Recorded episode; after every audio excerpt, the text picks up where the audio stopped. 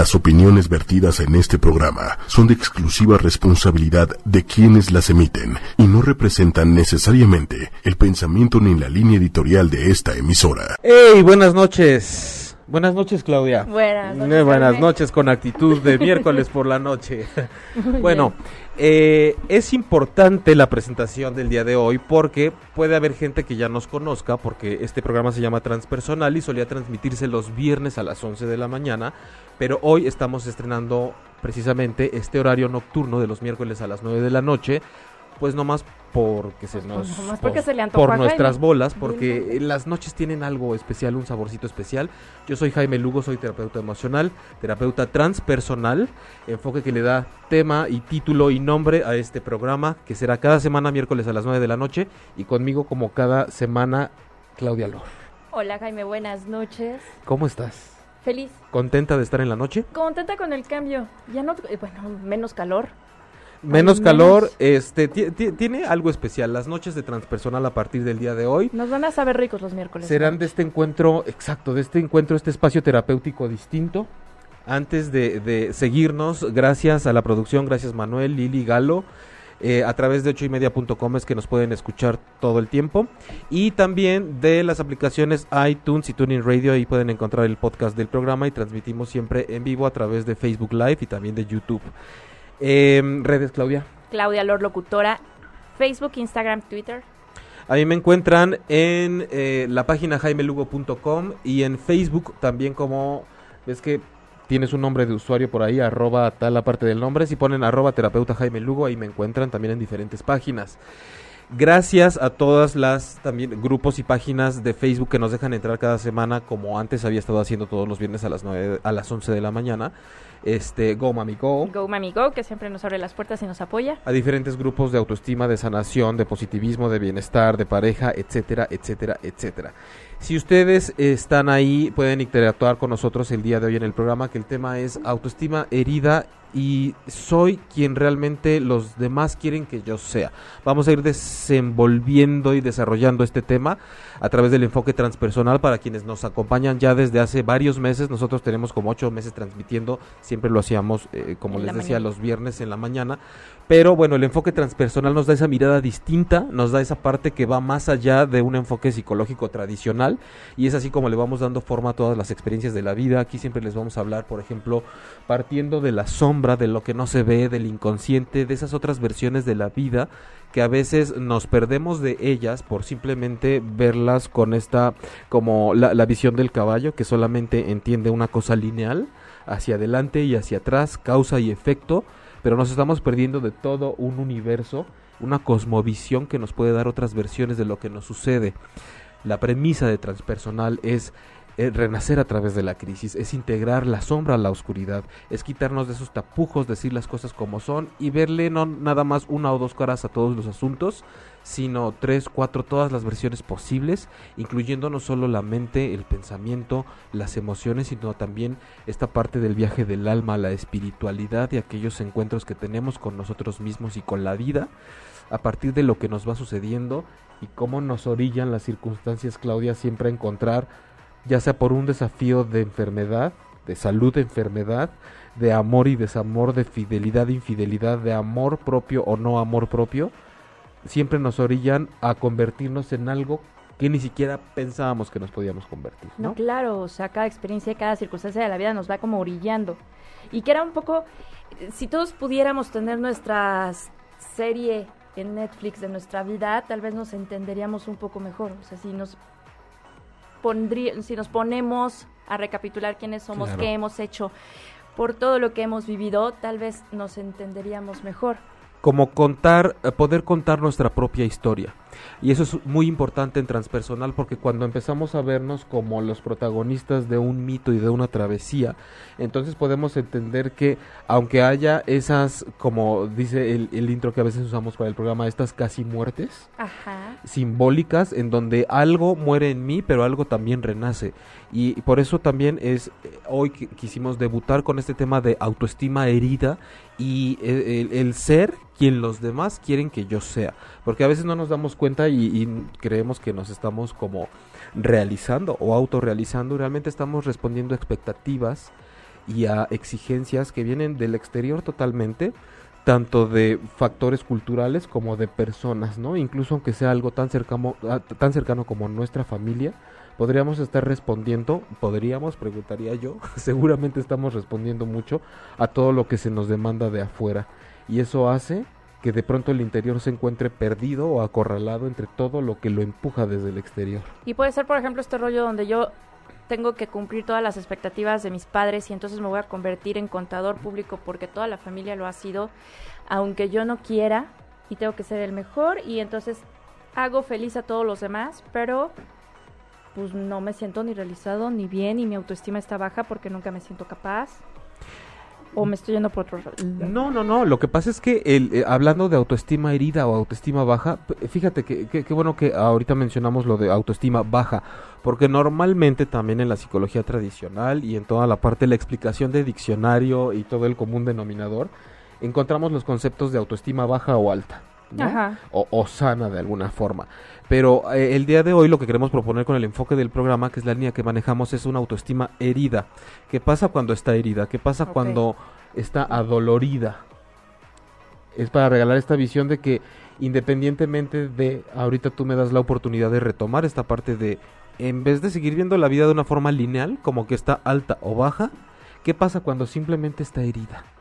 Pero ¿cuándo es cuando, cuando la autoestima está herida? Cuando la autoestima está herida es cuando nosotros no tenemos esta imagen eh, clara por estar adoloridos de quiénes realmente somos. Y depositamos esa identidad más bien en la personalidad como una construcción es voy a construir una imagen mía a través de máscaras y entonces tengo una autoestima alta porque resulta que soy una persona que se da su lugar, que es muy chingona en el trabajo, que se defiende cuando la atacan, que no permite que nadie la haga menos y que aquí mis chicharrones truenan y que además soy como el alma de la fiesta, ¿sabes? Como todas estas máscaras que nos por la vida. bueno, un, una a veces sí y a veces no, porque de pronto vamos variando, ¿no? Usamos unas máscaras y a veces unas nos permitimos quitárnoslas.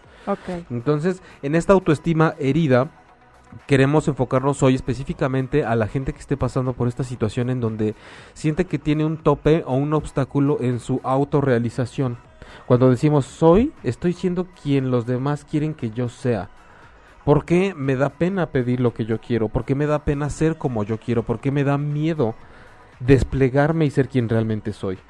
Porque lo podemos ver en ejemplos tan simples y tan sencillos como quienes de pronto no sé, se les, se les debe dinero o, quieren aspirar a más en alguna cuestión profesional o personal incluso, y de pronto hay esto como de, es que si yo lo pido, fíjense tan simple como puede ser esto, si yo lo pido, va a estar mal. Porque entonces me van a tachar de, ok, necesitado. O de pedero tan simplemente, ¿no? Y, se me ocurre ahorita poner estos ejemplos porque además es, la gente es en donde más tiene estos topes, ¿no? En donde se pone a prueba nuestra autoestima de alguna forma y qué tan herida o no está para considerar que al momento de tomar nuestro lugar en la vida, tomar nuestro lugar en la vida, que no es llegar a desbancar a nadie, ni, ni una cuestión de ego de yo soy más o menos que nadie, simplemente tomar mi lugar en cuanto a lo que yo quiero ser, a lo que yo me quiero dedicar, a cómo me relaciono en pareja, por ejemplo, sin estos tapujos y estas máscaras de en la pareja tenemos infinidad de ejemplos, ¿no? De, desde quién se victimiza o quién es el verdugo en la relación. Porque suele pasar, y ahorita en los comentarios vayanos poniendo también sus experiencias y sus preguntas, que en una, eh, solemos confundir una autoestima alta, hablando de esta parte nada más lineal, eh, con estas personas que siempre son como incluso hasta petulantes o egocéntricas. Ok. Y una persona que está hasta allá, hasta ese nivel de exageración la máscara, bien podría ser una autoestima completamente herida, prácticamente abatida. Entonces, número uno, tenemos que quitar el mito de que una autoestima herida o baja es una persona simple que, que simple y sencillamente no se quiere, está triste o se considera menos que los demás. Ajá ok, puede ser que tenga estas miles de máscaras para que tú no te des cuenta que tengo mi autoestima herida. Y entonces me pongo esta máscara de yo soy muy fregona, yo puedo, yo todo, a mí nadie me hace menos, pero en realidad cuando me quedo sola en mi departamento lloro porque no me siento como... porque no soy como proyecto a los demás. Sí, estoy bien o ya me regreso. No, lo que... ¿O me voy? No, no, no, sí, es- estás bien. Lo que pasa es que eh, me, hacías pensar en esta parte de la autoestima herida como quien justo a través de la máscara de el elevarse y ponerse de alguna forma como por encima de los demás, encuentra este lugar más bien de estar a la defensiva. Es que no Ajá. estoy entendiendo nada. Mira. ¿Será que no me quiero, no quiero este, darme cuenta de cosas? Dime el ejemplo de una persona de con autoestima alta o sana. O sana. estás- es, es- es que no sé si lo sano y lo alto. Galo, eres un amor. Mil gracias. Si lo, la parte Vamos sana. a jugar basta otra vez. Vamos a jugar basta otra vez. Es, nada más hoy no nos vamos a madrear porque ahora sí nos está viendo muchísima gente. Este. ¿El autoestima alta es una autoestima sana? Haciendo nuevamente la diferenciación entre la parte de la autoestima alta o baja, tenemos que encontrar eh, esta distinción en donde no se trata nada más de ser más o menos. Eh, estamos acostumbrados a tener esa visión lineal en donde simplemente la vida se mide en si tengo más o menos, estoy más arriba o más abajo, eh, estoy bien o mal, correcto o incorrecto, es decir, una parte de la vida muy intelectualizada, muy mental. ¿Sí me explico? Ok. Es solamente buscar como lo negro y lo blanco. Ajá. Cuando hablamos de una herida, un aspecto más emocional y más del alma, abordando desde ahí la autoestima, Ajá. entonces simplemente encontramos que cuando hay una herida profunda, va más allá de que si es algo alto o bajo y de qué tanto me quiero o no me quiero.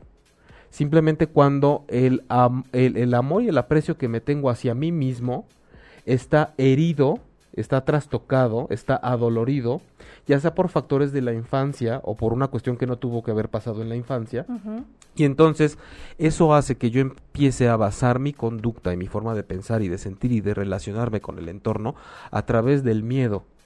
De miedo a ser quien soy porque traigo un puñal clavado. Y entonces cuando todavía traigo una herida fresca, es evidente que yo voy a salir a interactuar con el mundo exterior todavía con miedo a que me lastimen de nuevo. Y entonces, dependiendo de la herida y de quién me la haya hecho, eh, puedo empezar a actuar como los demás consideran que yo tengo que ser, cómo me tengo que comportar, cuáles son los logros que yo tengo que obtener, cómo es que me tengo que ver, cuáles son los estándares bajo, bajo los cuales yo tengo que vivir y entonces me convierto más bien en un producto de las exigencias del exterior. ¿Y cómo no se hace eso? ¿Cómo no se hace? Es Son que es las como si tú me dijeras- 9:23, espérame. Es que, es que es como si me dices, a ver, es como si reprobaras el examen de matemáticas, ¿no? En quinto de primaria. Y después de eso, pues te pones a estudiar para no volverlo a reprobar. Pero no porque no, o sea, porque a huevo tienes que pasar la materia. Ay, en este horario podemos decir groserías. Ya las decíamos el viernes Bueno, a las sí. 11, Y imagínate. entonces sí, claro. Entonces, a huevo tienes que pasar la materia, no porque quieras, sino porque debes. Ahora, imagínate, bajo este ejemplo, eh, este ejemplo tuyo, mm, es como si me estuvieras preguntando cómo no repruebo. Estudiando. Pero te fijas, es cómo no repruebo. Yo te diría, si nos vamos a poner el ejemplo en la parte académica, es cómo puedo aprender y aprovechar lo que estoy aprendiendo, más allá de cómo no repruebo. Ok, claro. Ajá. Sí, por supuesto. Eh, estamos Sí, ya, otra ya vez, estamos otra vez bajo la mirada que qué bueno que tú la das de cómo puedo evitar el mayor daño posible. Y eso es lo que pasa con la autoestima herida. No- no- Nos acabas de poner un ejemplo fehaciente de que en una autoestima herida lo que pasa es cómo puedo ir por la vida evitando que me hagan más daño. Muchas veces cumpliendo con los demás quiere, con lo que los demás quieren de mí. ¿Cómo quieren que yo se supone que me tengo que ver, cómo tengo que hacer las cosas y qué tengo que lograr.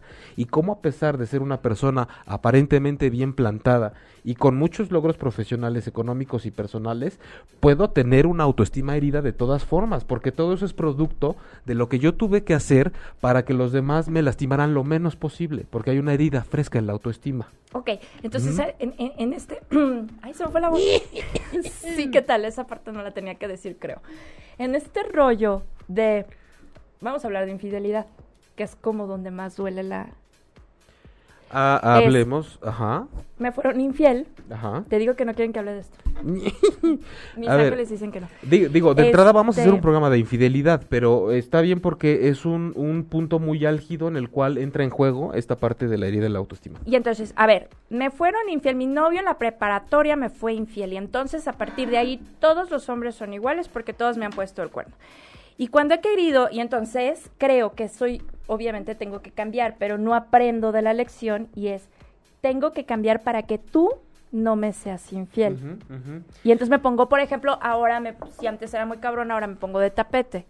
Y juego con esta parte de qué, a quién quieres, qué. Claudia es la que quieres hoy. Y estamos hablando entonces de que más allá de llevar a cabo en este enfoque psicoespiritual, que así se llama, así se considera lo transpersonal, en vez de irme a una transformación interior, A raíz de los problemas y de las crisis y los puntos de quiebre que yo tengo en la vida y permitirme recocinarme, reconstruirme a partir de eso, lo que hago es un proceso de adaptación con base en las heridas y más con base en el ego y la mente en vez que de el alma. ¿Sí me explicó? Hay una parte que es el alma, que es esencial nuestra, que es la parte que, que digamos que va más allá de solo lo que estamos pensando, si está bien o mal, eh, de lo matemático y del intelecto.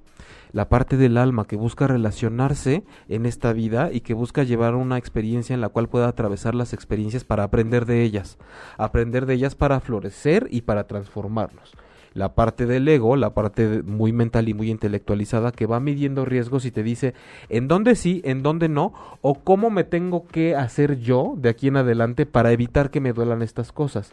En vez de atravesar los riesgos, en vez de atravesar las circunstancias y reconstruirme y renacer de ellas, ¿para qué me meto acá si ya sé que duele?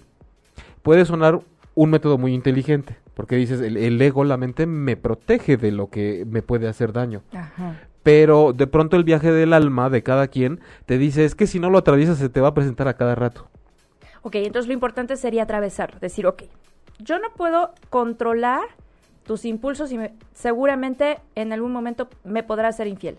El rollo es, ya no me va a doler, porque entonces va a ser como, ok, tomaste tu decisión, eh, te gustó otra persona, Ujú. pinche Jaime, ujú. Gracias por participar, me Ah, retiro. sí, se me olvidó que estábamos hablando de la infidelidad.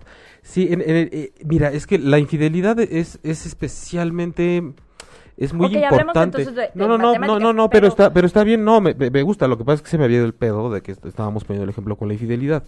Eh, eh, y es que es de las pruebas más do- a- agudamente dolorosas del ser humano, porque pone en juego esa parte del control, de la posesión, del engaño, de la traición, de la cachetada, de la telenovela, de la película, del libro, de, de, la, de muchos factores sociales y culturales que yo ponía el otro día en Facebook, es que todos hemos pasado o vamos a pasar por alguna de las tres puntas del triángulo de la infidelidad, nos enteremos o no.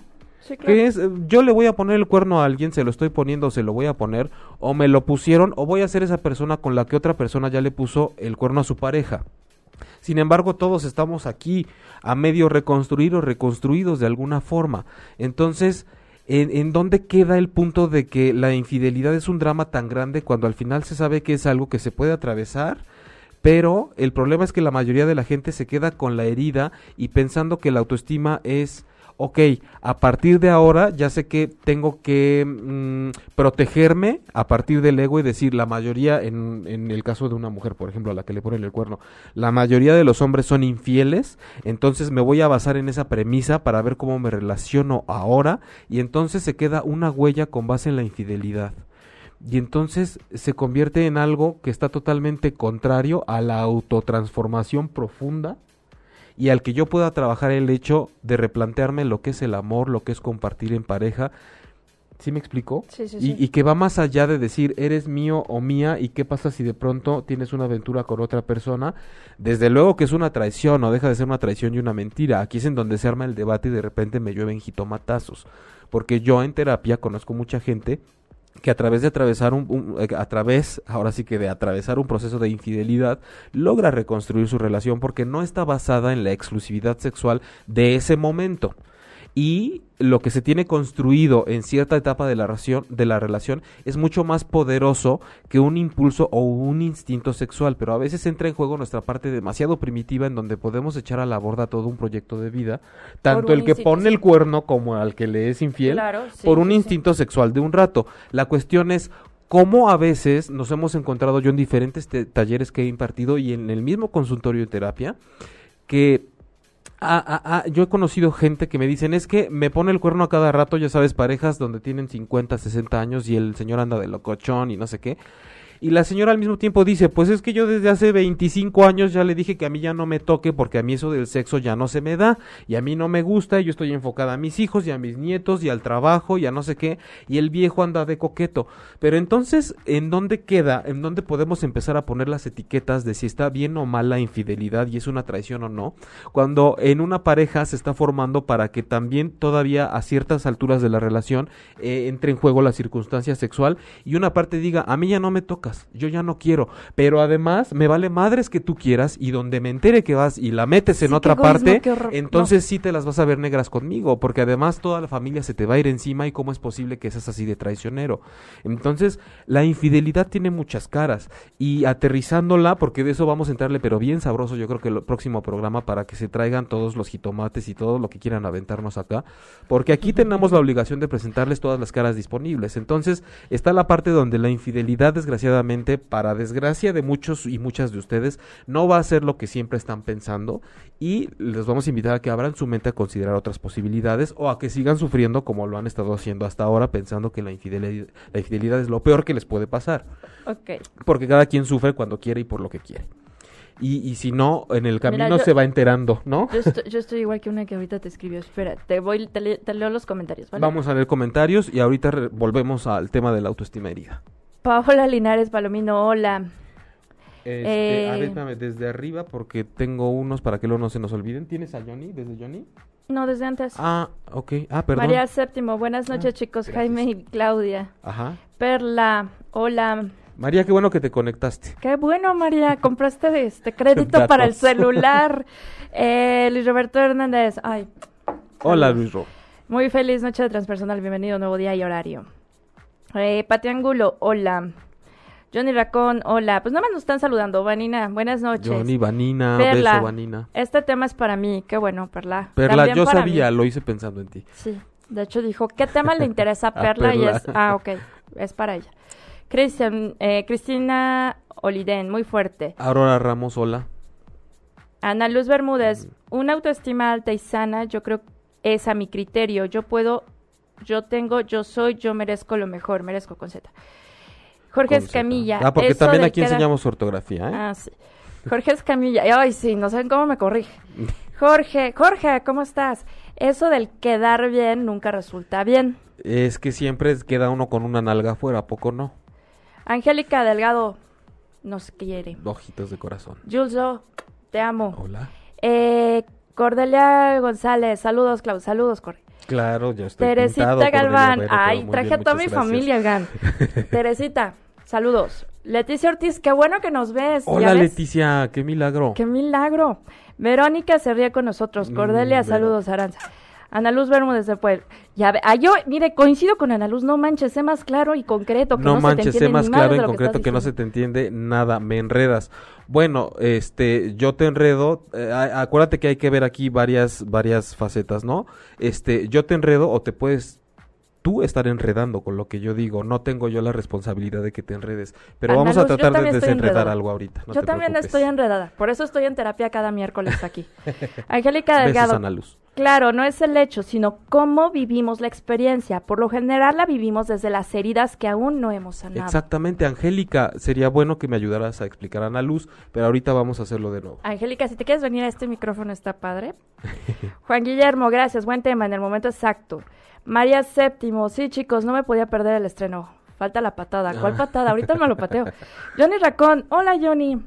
Hola, hola. Eh, cuando aprendes, aprendes a conocerte, a escucharte, a abrazarte, a amarte, comprendes que no hay nada ni nadie fuera de ti que pueda hacerte daño, que pueda lastimarte. La persona con la que vivirás toda tu vida eres tú mismo. Ya te extrañábamos, Millón. Ya Mm, subió el ánimo de la vez pasada. Ahí la llevamos, ¿verdad? Muy bien, Jules, el cambio de horario favorece. Gracias, nena. Galo Espacial. Hola, me interesa cómo saber hasta dónde protegerme cuando me siento agredido. Yo también. Ok. Oscar Leo, ¿desde dónde, está, ¿desde dónde están transmitiendo este programa? Desde la Ciudad de México, Desde querido. la Ciudad de México, cerca del Ángel de la Independencia, Paseo de la Reforma. Ahora, así que si tiembla, vienen por nosotros. Acá. Aranza. Eh, Aranza, a pesar del paso de los años, volví a sentir rabia al, salver- al saberlo con otra persona. Oye, sí es cierto, puede ser que después de tantos años uno vuelva a sentir Y coraje. claro, si la herida no está trabajada en la autoestima, desde luego. De hecho, el, principal motivo de terapia que toma una persona después de recibir esta traición en pareja es para subsanar la autoestima. Ni siquiera para... Y, y para ver, eh, hay ciertos niveles de daño, ¿no? Entonces, este, si después de algún tiempo hay todavía esta herida fresca, es porque, digo, está por demás que lo diga, una herida fresca es aquella que duele a pesar de mucho tiempo, es que no ha sanado, no ha cicatrizado y no se ha trabajado. Giselle Martínez, primera vez que los veo, ¿qué especialidad tienen? Yo ninguna en, en cuestión de terapia, gracias. Giselle, mira, te vamos a, a- a explicar porque desde ¿De el principio del el programa, porque además es, es el primer el primer miércoles que estamos aquí a las 9 de la noche. Solíamos estar eh, los viernes a las 11 de la mañana. Eh, esto es terapia transpersonal. Vamos a explicar un poco también para que Ana... mm, ¿Quién me dijo que la enredé? Ay, a mi comadre. Ana. Luz. Ana Luz ¿no? Bermúdez.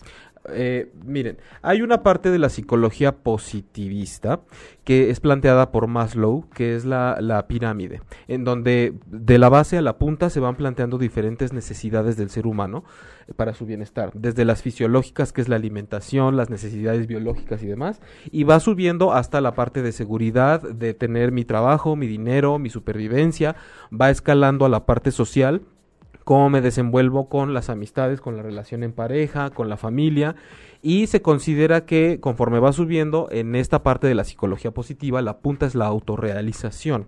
La autorrealización como esa, eh, esa conformidad, digamos, esa autoestima sana, esa plenitud conmigo mismo, pero en la parte de la psicología transpersonal, que está considerada como esta alternativa a la psicología tradicional, que, considerada que agrega la parte espiritual a la psicología, es como echarle un piso más a esa pirámide y no culminando en la autorrealización, sino en esta parte trascendental que nos lleva como a ponerle un piso más además de la azotea y llevar al ser humano una experiencia más allá de la mente y de la personalidad, también a la espiritualidad, al alma y a explorar mucho más en el inconsciente y a las emociones como el lenguaje del alma precisamente.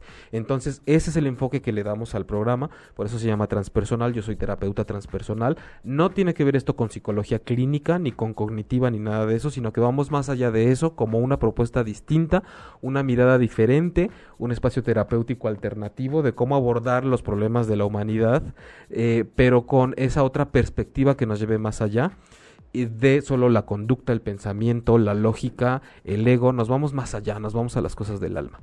Eh, Claudia, mi coconductora, la coconductora del programa, no mía, eh, eh, bueno, También que podemos tuya. decir, tú eres abogada, eres terapeuta reiki, eh, eh, eres locutora, entonces Tengo es... una vida. Y tiene una vida llena de cosas. renacimientos, de muertes y renacimientos como yo también, entonces en algún momento nos iremos conociendo cada vez más a través de lo que nosotros planteemos aquí en el programa.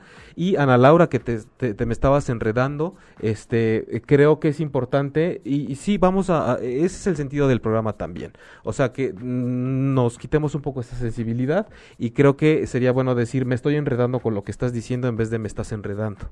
Entonces, eh, por ahí dicen, yo soy responsable de lo que digo y ustedes de lo que entiendan al respecto, pero me encanta que escriban para decir no estoy entendiendo ni madres, porque la verdad es que también a veces le cantinfleo y el tema no es fácil. Cuando hablamos nada más de estos temas a través de la psicología tradicional, Sí. creo que se facilita mucho más porque va más por la línea de una cosa es conveniente o no es conveniente y entonces tienes un trastorno o estás sano mentalmente, te mando al psiquiatra o no te mando al psiquiatra, pero esta parte de la psicología clínica es básica, es indispensable porque gracias a ella incluso salen cosas más trascendentales como la transpersonal. Entonces, retomando. No se preocupe, miren, yo cada miércoles, bueno, cada viernes antes Ujú, me enredaba, me enganchaba y al final terminé diciendo, ah, sí es cierto, Sí. Jaime. Lo Eh, importante es ir eh, también que cada quien haga esa autoobservación en, en, en algunos aspectos, en algunas experiencias que hayan tenido para que vayamos como entendiéndonos mucho mejor y en el caso de Ana Laura, quien también tenga dudas, para eso estamos aquí y es importante el, el saber que la explicación está llegando o no para encontrar diferentes formas de expresarnos. Pero un poquito para aterrizar, antes de pasar a lo otro con Ana Laura, es esta parte de la autoestima herida en donde no nos tenemos que basar nada más en un aspecto como de competencia, de si está alta o baja o como eh, si fuera una parte de medicina, si está enferma o, eh, o ya se curó. Simplemente cuando hay una herida nos hace la invitación Ana Laura a verla desde un aspecto más emocional y entonces saber que si algo me duele no estoy en condiciones favorables para relacionarme plenamente con el exterior porque voy a terminar actuando con base en evitar nada más más dolor. Y entonces tengo que hacer como las orugas cuando se transforman en mariposa, encerrarme y guardarme un tiempo y abrazarme, como decía Johnny Racón, y entonces tener un proceso de introspección y de reconocimiento y de autorrecogimiento para después volver a la luz. Y entonces cuando vemos esto con una perspectiva mucho más espiritual y desde el alma, hablamos de que ya no es tan simple como de si estaba yo bien o mal, o es alta o baja. Todo lo que evolucioné Exacto. a lo largo de este Exacto, dolor. es como salir a la luz, como tener un periodo de iluminación a través de una herida. Em, Adriana García te dice. ¿y cuánto tiempo debe pasar para que alguien vuelva, bueno, para que vuelvas a recuperar tu autoestima cuando la otra persona no te dio ni un porqué y te ha dejado y tú crees que diste todo? Ok, O- otra vez estamos eh, muy en la parte como clínica y lineal de cuánto tiempo tiene que pasar para. Eh, yo, yo lo que te diría es, no estés pensando en cuánto tiempo te va a llevar esto. Porque además no importa si van a ser tres días, tres meses o tres años. Tú ahorita dirás, claro que sí, porque no me quiero pasar tres años de la chingada, ¿no? Es mejor tres días. Pero cuando nos enfocamos en saber cuánto me va a doler, cuánto tiempo va a tardar y si es mucho, poquito, alto, bajo, bueno o malo, en ese momento me quedo en la parte mental y entonces no atiendo la herida. Cuando tú tienes una puñalada en la espalda o te están haciendo una cirugía, te dan un aproximado de cuánto te va a llevar el proceso de recuperación. Pero lo que te interesa realmente es lo que está sucediendo por dentro. Creo que cuando realmente te debates entre la vida y la muerte simbólicamente o físicamente, lo que te importa es decir, yo solo quiero sanar, quiero estar bien. Pero si tú insistes un poco en saber cuánto me voy a tardar, yo te diría qué estás haciendo para llevar un proceso de de verdad de entrar a tu interior y ver esa herida más que como algo que duele, algo que está abierto y por lo cual yo puedo entrar, a través de lo cual yo puedo entrar a revisar mi historia de vida también. Entonces, te preguntaría también, ¿estás tomando terapia? ¿Estás atendiéndote de alguna manera? Por lo menos un coaching, ¿lo estás llevando de alguna forma? ¿Qué estás haciendo para sanar más allá de esperar a que tu pareja o tu expareja no esté haciendo cosas que te duelan? Eso es lo que sucede cuando tenemos una herida en la autoestima, que empezamos a ser quienes los demás quieren que nosotros seamos. Entonces yo voy a estar bien solamente si tú dejas de estar haciendo lo que a mí me molesta. Yo voy a estar bien si tú dejas de atacarme. Yo voy a estar bien si dejas de herirme. Yo voy a estar bien si tú vienes y me pides perdón. ¿Por qué tiene que pasar afuera lo que yo me tengo que encargar de lo que me hicieron? En el momento en el que me partieron la madre o me clavaron un cuchillo, me tengo que hacer cargo de mi herida, aunque ah, haya sido otra persona la que me la hizo. Es mi herida y me tengo que hacer cargo de ella. No puedo quedarme como piedra esperando a ver en qué momento vienen a atenderme o cuánto tiempo tiene que pasar para que yo sane. Tengo que colaborar con mi proceso de sanación a pesar del dolor, ¿no? Ok, necesito terapia. Johnny Racón, alguna vez Jaime Lugo hablaba sobre el dolor y mira que a los seres humanos nos encanta tener nuestra porción de dolor. Simulamos dejar atrás o sanar, pero en realidad siempre arrastramos todo aquello que nos lastimó. algunos para no caer de nuevo y otros para ponerle sal cada que necesitan su dosis de dolor, creo yo. Sí, la, verdad es que eh, otra lección que vamos a estar viendo a lo largo de las noches de transpersonal los miércoles a las 9 es que el dolor es un compañero y un cómplice en nuestro viaje por la vida. El dolor no es precisamente malo solo porque nos duela, la sensación es desagradable, tanto del dolor físico como del emocional. Sin embargo, tiene una función.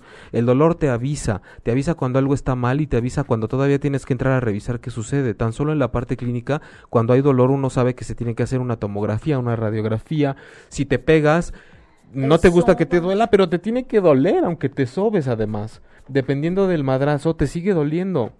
Y es símbolo de que algo está lastimado. Cuando hablamos del dolor, como decía Johnny, que hicimos un programa en viernes, pero vamos a además estar haciendo como versiones de los mismos temas para que, porque para, para muchos de ustedes nosotros somos nuevos.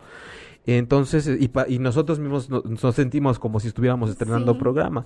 Entonces, hablando del dolor, es un compañero que te ayuda además a que si tú colaboras con tu dolor, se va mitigando poco a poco. Pero además, el dolor te dice en este caso de nuestra amiga que nos estaba diciendo cuánto tardo yo en sanar este dolor, pues el tiempo que tardes tú en entrarle. Si todavía dueles porque tienes que trabajar ahí. Eh, se trata de que por el, ah, una herida en la autoestima, por el motivo que sea, se trata de que los espacios y los intervalos en los que yo siento dolor sean cada vez más grandes y además el dolor sea cada vez más tenue y además el lapso de dolor dure menos. Eh, y así en vez de que yo me adolezca emocionalmente todos los días 10 horas, un chingo de dolor agudo, sea de repente cada semana durante una hora y sea un poco menos fuerte que la vez pasada, hasta que se convierta en un tal vez en un lapso de nostalgia o de melancolía, que además tampoco es mala, son emociones y para eso existen, son mensajeros. ¿El dolor se puede convertir en melancolía? El dolor se puede convertir en melancolía, se puede convertir en nostalgia.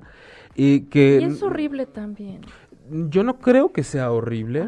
yo. Sí, pero yo soy la paciente y entonces. claro, entonces. Eh, Ahorita tal vez cuando creo que cuando alguien em, habla de la nostalgia o de la melancolía como algo que es horrible, creo que todavía es dolor. Ok. Precisamente. Gracias, necesito Sí, claro, por supuesto. No se ha diluido todavía. Pero bueno, no quiere decir que yo la tenga, ¿verdad? Aranza, creía haberlo superado, sin embargo, al decirme que, que lo vieron minutos antes de verme a mí con su nueva pareja, me incomodó muchísimo. Me sentí humillada al saber que él es feliz y que los amigos en común me miran con penita. Aranza. Aranza. Aranza, bueno, eh, una vez más estamos dejando todo el poder afuera. La autoestima adentro está herida porque la estás dejando que dependa de todo lo que pase afuera. Tú estarías mejor si él no estuviera reconstruyendo su vida. Tú estarías mejor si los demás no estuvieran viéndote como una persona humillada. Entonces estás permitiendo ser como una piedra que se erosiona con el viento que pasa, con las otras rocas que le pegan, con el clima pasando por encima de ella, y no eres una roca, eres un alma dentro de un cuerpo que está aquí para aprender de las experiencias y lo que te está pasando ahora, para mí es una invitación a que te pongas a trabajar, no solo a un nivel psicológico y mental, sino también espiritual, a trabajar en esa llama interna, en tu verdadera autoestima, esa que depende de ti y que puede hacer que en algún momento digas, por mí que se case y tenga 20 hijos y se vuelva millonario, qué chingón, es una persona con la que yo por algo decidí ya no estar y ya no estoy en este momento y lo que me interesa es estar bien yo. Y si los demás me ven con penita, pues uh, I'm sorry for everybody, como decía Niurka. Este, la verdad es que cada quien ve la vida con los lentes que se le pega la gana poner o con los que le tocó traer puestos o con los que les, los papás les impusieron.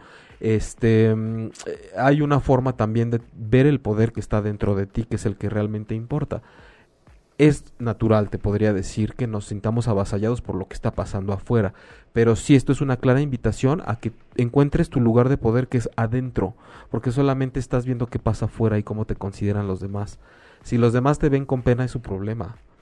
Digo que te sirva esto para renacer y encontrar un proceso personal, pero por favor, es que estamos llenos de eso. ¿Cuánta gente se dedica a lo que se dedica nada más porque los demás dicen que así está padre? Y una vez estaba en una reunión con unos amigos y uno de ellos estaba quejando del tráfico y todos empezaron a decir, es que tú necesitas un coche. Y todos así como en cadenita, sí, la verdad, necesitas un coche, güey. Bueno, el, el cuate ni siquiera tenía la intención de comprarse un coche y digo, yo lo conocía y sé que no les dio el avión, se quedó pensando como de, sí, neta, sí necesito un coche. No, pendejo, no necesitas un coche. Ellos creen que necesitas un coche, tú estás muy feliz. O sea, ¿en qué momento mm, se hacen las necesidades de los demás las nuestras? ¿En qué momento te dicen si una persona te conviene o no para andar con esa persona? Si has de darte cuenta si te convenía o no, que sea por la experiencia. Hay gente que incluso a veces me preguntan en terapia, ¿no? Oye, ¿cómo tengo que reaccionar si me pasó esto? Digo, para eso estoy, para que me pregunten todo y para, para tampoco es que sea un maestro ni un iluminado, pero para, para eso uno se prepara también y sigue cierto llamado y tiene cierta experiencia tratando personas para, para llevarlos más allá de lo personal, más allá de la personalidad, a lo transpersonal precisamente y decir, es que yo no te puedo decir cómo tienes que reaccionar, tú ya reaccionaste con lo que te pasó, ya pasó algo adentro, ya reaccionaste y con eso trabajaremos para ver a dónde te está llevando y qué hay que descubrir. No te puedo decir cómo reaccionar. Eres tú mismo eres la sustancia, la materia prima con la cual trabajamos en terapia, en este caso, por ejemplo. Johnny Racón, es exactamente introspectiva. Esa es una parte muy importante que todos deberíamos tener. Eh, Nid Rodríguez, lo que me ayudó fue decirles a todos mis amigos y amigos en común que por favor no quería comentarios de él, ni noticias ni nada. Y todos me ayudaron en eso cuando se los hice saber. Está bien, o sea, de alguna forma también hace rato que nos decía Galo cómo eso e, es, como parte de la pregunta, ¿no? De cómo me puedo proteger cuando algo ya me está doliendo, es lo que preguntaba Galo. Em, no está no, es que esté mal tampoco hablar de que necesitamos protegernos. Creo que lo que nos comentaba ahorita este ¿cómo se llama? Que, pidió que no le hablaran de él. Nit. Nit. Creo, Galo, que como comenta Nit, a veces también es necesario decir, necesito generar un ambiente y un entorno en el cual yo pueda sentirme lo más seguro posible para llevar a cabo mi proceso de transformación muy desde adentro. Por eso, es como decía hace rato, la, la, oruga se aísla y se mete en un capullo para llevar ese proceso crítico de transformación. La langosta cuando tiene que cambiar de exoesqueleto se da cuenta porque le empieza a apretar y se siente incómoda y le duele. Y esa es la señal cuando se tiene que meter abajo de la piedra y aislarse y deshacerse de esa caparazón, de esa caparación para, para que pueda, caparazón, para que pueda salir la, la próxima. Entonces siempre es un proceso en donde si se dan cuenta mucha de la gente que está pasando por estas crisis de repente se tiene que aislar y tiene que buscar un momento en donde se pueda condoler de sí misma y ser autocompasiva. Y a veces está de por medio el eh, pausar contactos con ciertas personas y con ciertos espacios lo que pasa es que también lo vemos como algo negativo y ahí hasta en eso interviene la gente que nos reda. No, no, no te aísles. Es que cómo es posible, no estés triste, llevas una semana encerrado. Pues si va a ser un mes, si tú no puedes con eso es tu problema. Es mi crisis, ¿no? No tienes por qué de repente inventarte, te salió el espíritu de coach y te apareces en mi casa a decirme que le eche ganas no mamen, en serio, es que eh, esa es otra. Todos los viernes estamos, aquí no es nada de échale ganas. O sea, cuando estamos en crisis profunda no se quita echándole ganas. No, se puede porque no hay ganas. Hay que trabajar con la ausencia de ganas. Esa es la parte de la espiritualidad. ¿Qué haces cuando se te vence el alma completa y tienes que reconstruirte desde ahí? Sí, para trascender y buscar otras experiencias nuevas y cuando quieres más de la vida y ya estás más reconstruido, sí le echas ganas. Pero no cuando te acaban de partir o sea, le echas ganas cuando las tienes. Exacto, tengo con que, pero, hay veces que es que no hay que tener ganas. La, la vida también es de reconocer cuando tengo que eh, acostarme en posición fetal y, y, y, doler por lo que me está pasando y llorar este, no podemos brincarnos esos procesos, porque si no después tenemos gente que superó aparentemente las crisis y, e, ya sabes, como a mí nada me pega y, yo a los tres días ya le doy la vuelta al tema y de pronto ve un video de un perrito y se suelta llorando y no entiende por qué. es que esas cosas, esa sombra y esa tristeza es como el polvo abajo del tapete, no porque lo esconda se va, se acumula.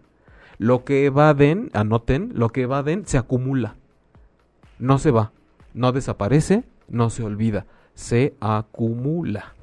Y entonces después está uno como gordito en gimnasio. Das tres pasos y ya estás chorreando.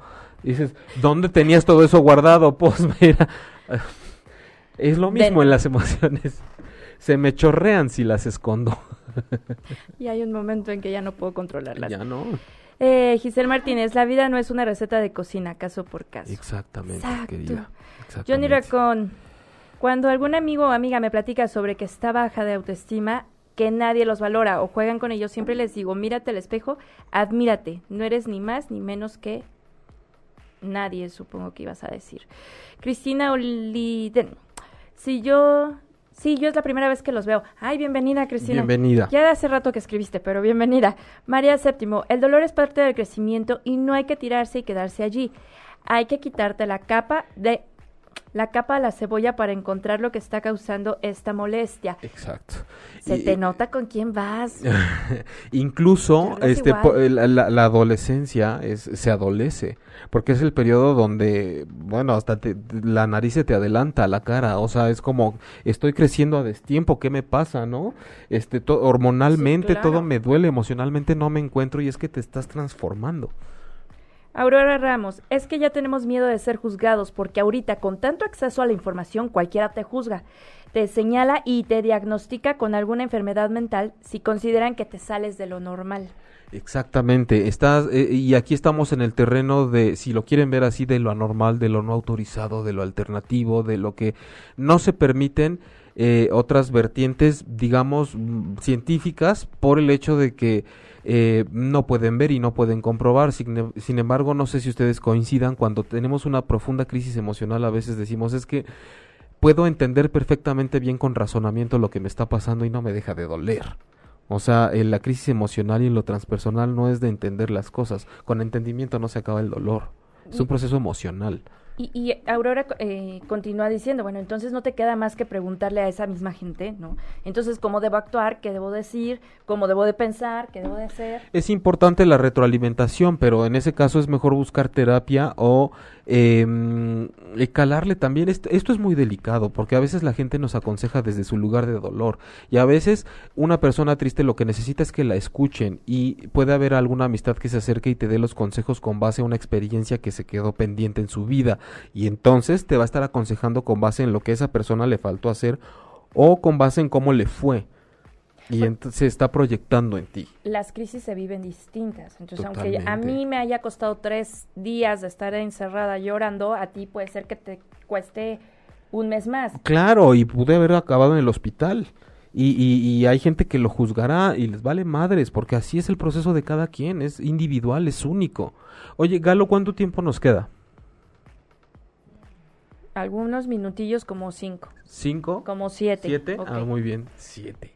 Yo pensé que ya nos teníamos que ir. Ah, no, entonces todavía me alcanza a decirte que María Séptimo dice, el que yo inicia, el que yo inicialmente accediera a lo que mi compañero de oficina que se cree mi jefe habla también de una autoestima herida. No lo entendí, María.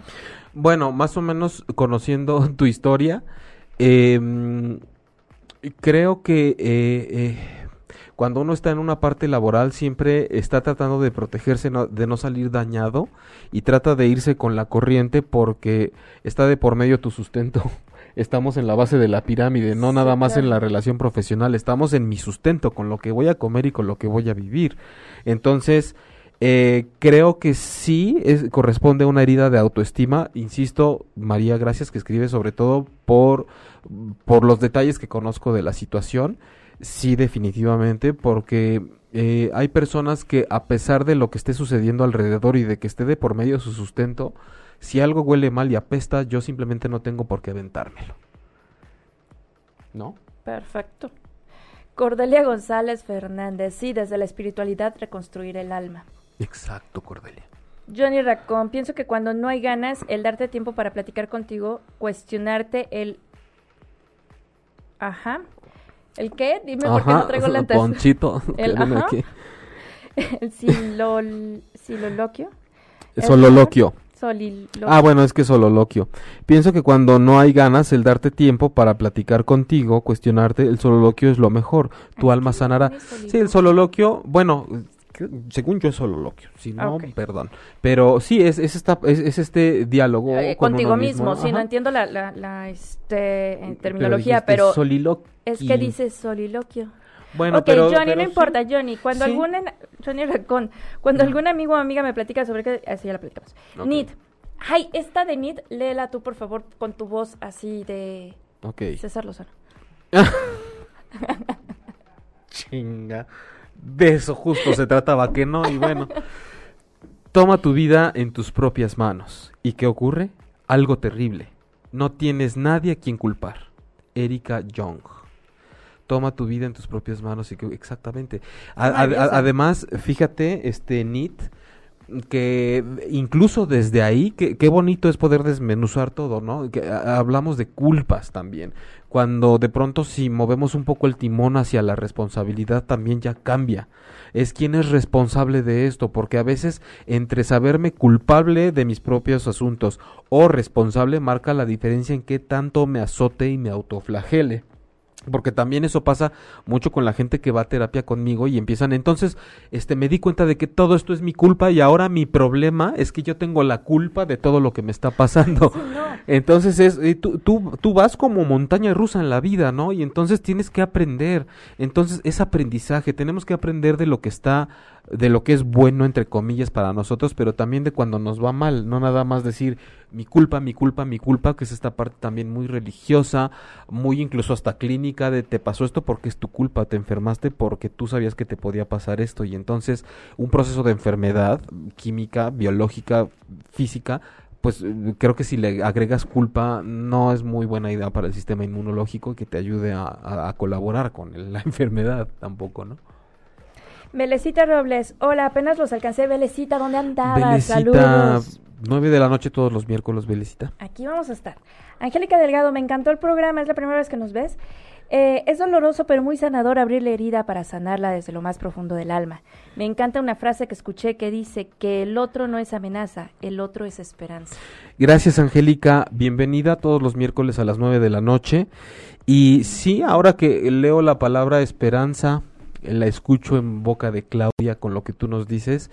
Es importante también en, las preguntas que nos han hecho y los comentarios qué tan amenazado me siento por el exterior, qué tan amenazado me siento por mis propios sueños, por mis propios anhelos, mis propios deseos, qué tanto, al pesar de se- a pesar de ser míos, representan una amenaza porque me exponen al juicio de los demás y qué tanto son una amenaza todo eso que realmente yo soy y pone en riesgo el hecho de que yo sea aceptado, de que la gente me incluya, me quiera, qué tanto corro riesgo de quedarme solo si soy quien soy, si salgo del closet, si digo que tengo esto, si digo que de repente mañana ya no quiero ser arquitecto y quiero ser bailarín, si resulta que, Que no me gustan me los hombres y me gustan las mujeres de pronto. eh, que, que resulta que, que a lo mejor eh, odio a los perros, ¿no? O sea, no los maltrato, pero pues no me gustan.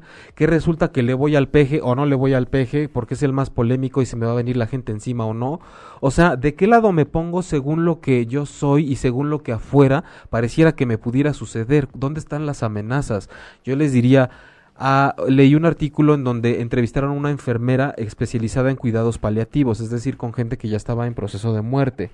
Y ella coincidía en toda su en la recolección de experiencias que ella tenía oportunidad de estar con las personas literal en el último suspiro. Y no había paciente que no le dijera en su lecho de muerte que se arrepentía de no haber hecho todo lo que quería y tener que cumplir con los estándares que le eh, marcaba el exterior y las otras personas. Me arrepiento profundamente de no haber hecho todo lo que yo quería, de no haber mandado al demonio todo lo que los demás me decían y de haberle tenido miedo y vergüenza a no cumplir con todo lo que me pedían los demás y, y- y- y poner entonces en segundo lugar todo lo que yo quería y lo que yo era en el hecho de muerte. Entonces, la, el sentido que tiene este programa y que tendrá cada miércoles a las 9 de la noche es que vayamos a ese lugar en donde no me importa si no estoy cumpliendo con lo que se dice afuera, siempre y cuando de una manera sana yo pueda llevar a cabo esa autorrealización y ese trascender más allá de lo que pienso.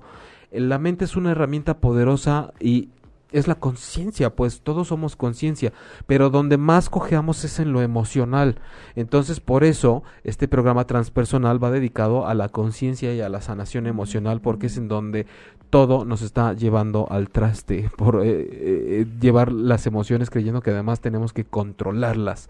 Las emociones no las controlas. Y dice Galo que ya nos tenemos que Que ir. te ¿Tenemos algo que leer por último? Este, nada, Jime, Leti Arias nos mandan saludos.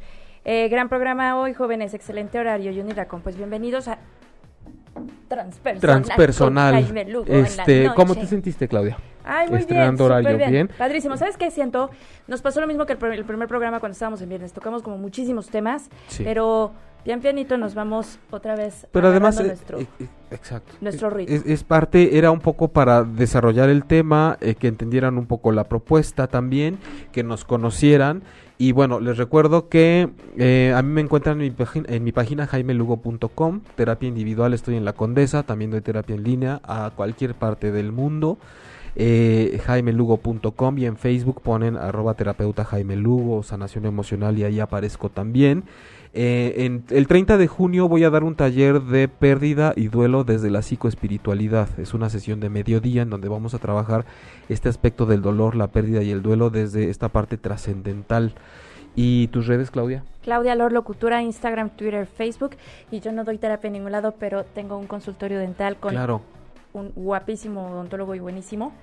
Este, entonces conmigo pueden hacer sus Necesitan citas. dentista, busquen a Claudia. eh, necesitan terapia, búsquenme a mí. Necesitan talleres, búsquenme a mí. Y si se quieren necesitan- unas chelas con alguien, háblenme.